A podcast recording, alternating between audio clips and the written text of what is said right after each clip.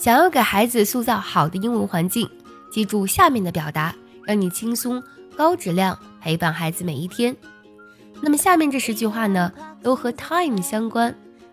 Time to do something 就是该做某事了。那孩子一天呢，都该做什么事情呢？我们来看看。Time to get up，该起床了。Time to brush your teeth，该刷牙啦。Time to work out，该运动了。Time to study，该学习啦。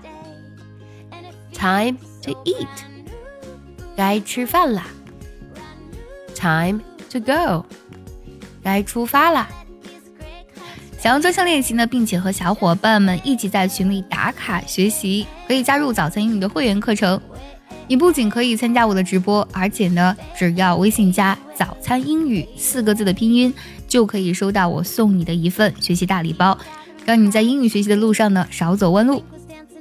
Time to do homework，该做作业啦。Time to watch TV，该看电视啦。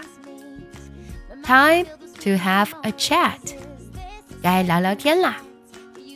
Time to sleep，该睡觉了。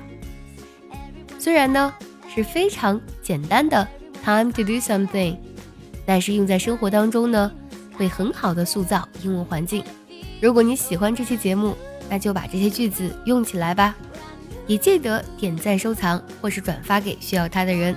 See you next time，拜拜。